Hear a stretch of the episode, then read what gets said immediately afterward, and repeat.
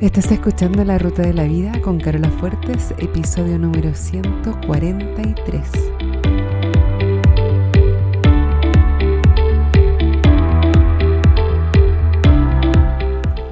Porque lo importante no es el destino, lo importante es el camino. No se trata de lo que logramos, sino de en quienes nos convertimos en el proceso, porque solos podemos llegar rápido pero juntos llegamos más lejos. Te invito a compartir el camino. Bienvenido a la ruta de la vida. Hola a todos, ¿cómo están? Espero que estén súper, súper, súper bien. Yo estoy súper bien, como siempre les digo, eh, estoy aprendiendo y acostumbrándome a cultivar siempre una manera de estar feliz, disfrutar, en paz. Obvio que no siempre me resulta y obvio que es desafiante para mí, pero es un trabajo diario y de eso se trata, ¿no? Bueno, hoy eh, quiero hablarles cortito y el tema es un tema que no se habla mucho. Por lo mismo lo quise traer al podcast porque yo creo que si eres como yo, eh, y si eres como muchos de mis clientes, de las personas con las que trabajo directamente, te va a sonar conocido. Y se trata de la vergüenza de soñar. ¿Y a qué me refiero con esto? Bueno, yo he visto este fenómeno en dos niveles un poco diferentes. El primero que voy a nombrar es el más obvio, que es cuando tenemos una meta, cuando tenemos un sueño, y nos da vergüenza contarlo.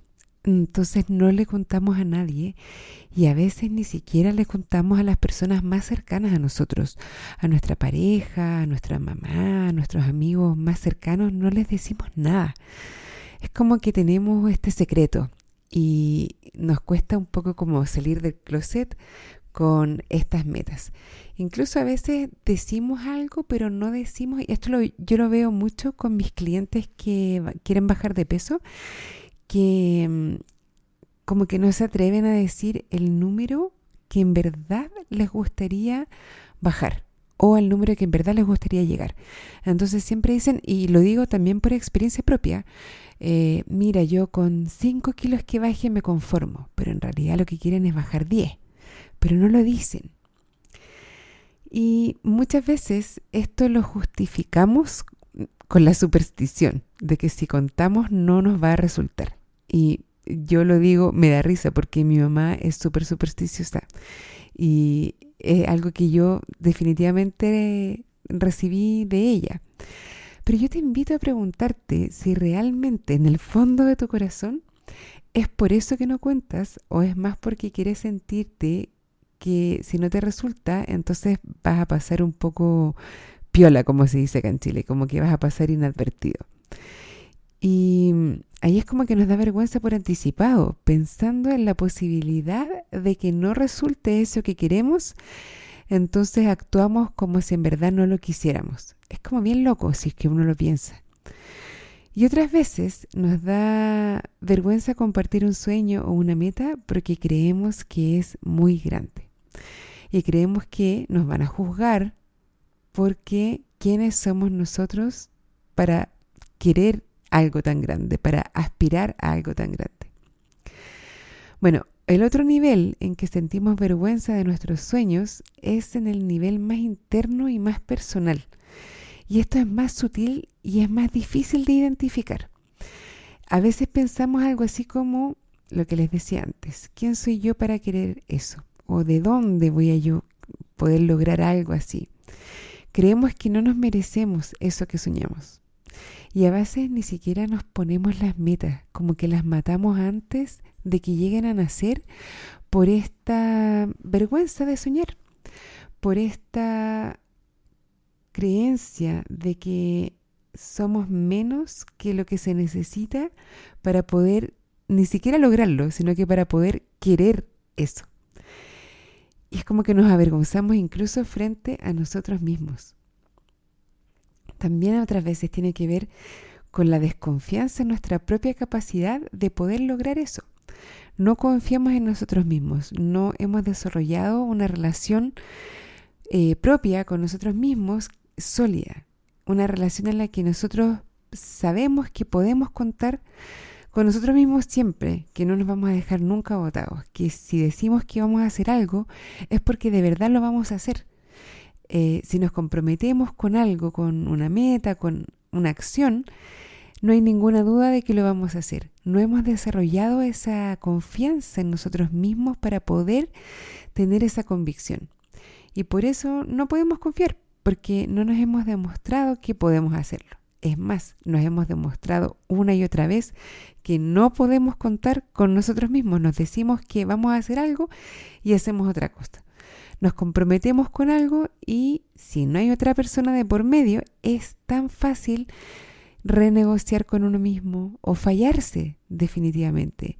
Nos fallamos de una manera que jamás nosotros le fallaríamos a otros o que tampoco toleraríamos que otro nos fallara a nosotros, de esa manera en que nosotros nos fallamos a nosotros mismos. Entonces, en verdad, nos sorprende que no nos atrevamos a reconocer ni siquiera frente a nosotros mismos que nos gustaría lograr algo, lo que sea no llegamos ni siquiera a la parte en que nos proponemos secretamente algo. Y solamente no les contamos a los demás, sino que ni siquiera llegamos a proponernos eso a nosotros mismos, porque ya estamos aburridos de decepcionarnos, de volver a fallarnos. Es mucho el dolor y la vergüenza y al final, al resignarnos a eso, es como que fallamos anticipadamente. Eh, lo que quiero decir es que como no llegamos ni siquiera a ponernos la meta porque tenemos miedo de que vamos a fallar, al final es como que hubiéramos fallado antes de siquiera intentarlo. A ti te propongo primero que pienses en tu propia situación y trates de reconocer en qué lado estás más. ¿Estás en el lado en que ni siquiera reconoces que quieres algo por temor a fallarte nuevamente? Ya sabes que ¿para qué te vas a poner una meta si no la vas a ni siquiera intentar? O estás en el lado en que te pones metas, pero secretamente, y que nadie se entere, por si acaso. Y a veces ni siquiera les cuentas a tus más cercanos.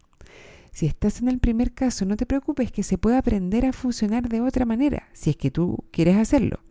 Se puede desarrollar esa confianza en ti mismo y en tu propia integridad. Se puede aprender y desarrollar si es que tú lo quieres hacer. Puedes aprender a ser una persona que siempre cumple lo que dice, siempre, aunque el único que se entere seas tú mismo. Puedes desarrollar el hábito de la integridad. Ahora, si estás en el segundo grupo, entonces pregúntate, ¿por qué realmente no quieres decir tus metas y tus sueños? Yo creo que todos deberíamos decirlo, frente a nosotros mismos y frente al resto. ¿Qué es lo peor que puede pasar? Que digas algo y que después no lo cumplas. ¿Y qué significaría eso? ¿Alguien te dejaría de querer? Lo más probable es que no. Lo más probable es que los demás ni siquiera se acuerden. Pero ¿qué es lo que tú crees que significaría respecto de ti? Cuando dices tus sueños y tus metas, estás haciendo más probable que realmente se materialicen. Si las dices, es mucho más probable que hagas algo al respecto. Es posible que los demás además te puedan ayudar y quieran ayudarte. O al menos que te hagan barra y que te den ánimo. Es posible que te sugieran cosas que no se te habían ocurrido. Y cuando las dices, también le estás dando permiso a otros para que también sueñen grande. Yo creo que este último aspecto es un aspecto que tampoco se valora mucho. Muchas veces nosotros tenemos una, los humanos tenemos un comportamiento como de pertenencia a un grupo. Entonces, si estamos en un grupo donde no se sueña grande, estamos todos seguros ahí, tranquilitos, nadie sueña, nadie se dispara, nadie se sale de la norma. Pero cuando uno empieza a salirse de la norma, le da permiso a los demás para hacerlo también. Y eso es súper valioso. A lo mejor nadie quiere ser el primero, pero ¿por qué no podría ser tú ese que lidere el grupo, que abra camino y que le dé permiso al resto para empezar a soñar más grande, para empezar a crecer, para empezar a explorar los límites. Bueno, yo he estado en ambos extremos y a veces sigo pillándome en uno o en el otro. Y la verdad es que es una práctica constante y permanente. Y probablemente, aunque ahora te reconozcas y te des cuenta de que has estado en uno, en otro o en ambos, y tengas la intención de no seguir haciéndolo, lo más probable es que te vuelvas a encontrar en uno, en otro o en ambos en el futuro y está bien. Es un proceso. Llevamos mucho tiempo eh, con este comportamiento de tener vergüenza de nuestros propios sueños y de nuestras propias metas. Por lo tanto, no va a ser algo que se solucione de un día para otro. Pero sí es importante empezar a traer un poco más de conciencia y empezar a mm, iluminar todas estas maneras en que nosotros mismos nos saboteamos antes de tiempo. Así que bueno, espero que si te reconoces en alguno de estos comportamientos de vergüenza de soñar, de vergüenza de reconocer cuáles son tus metas, cuáles son tus aspiraciones, que este episodio te haya servido.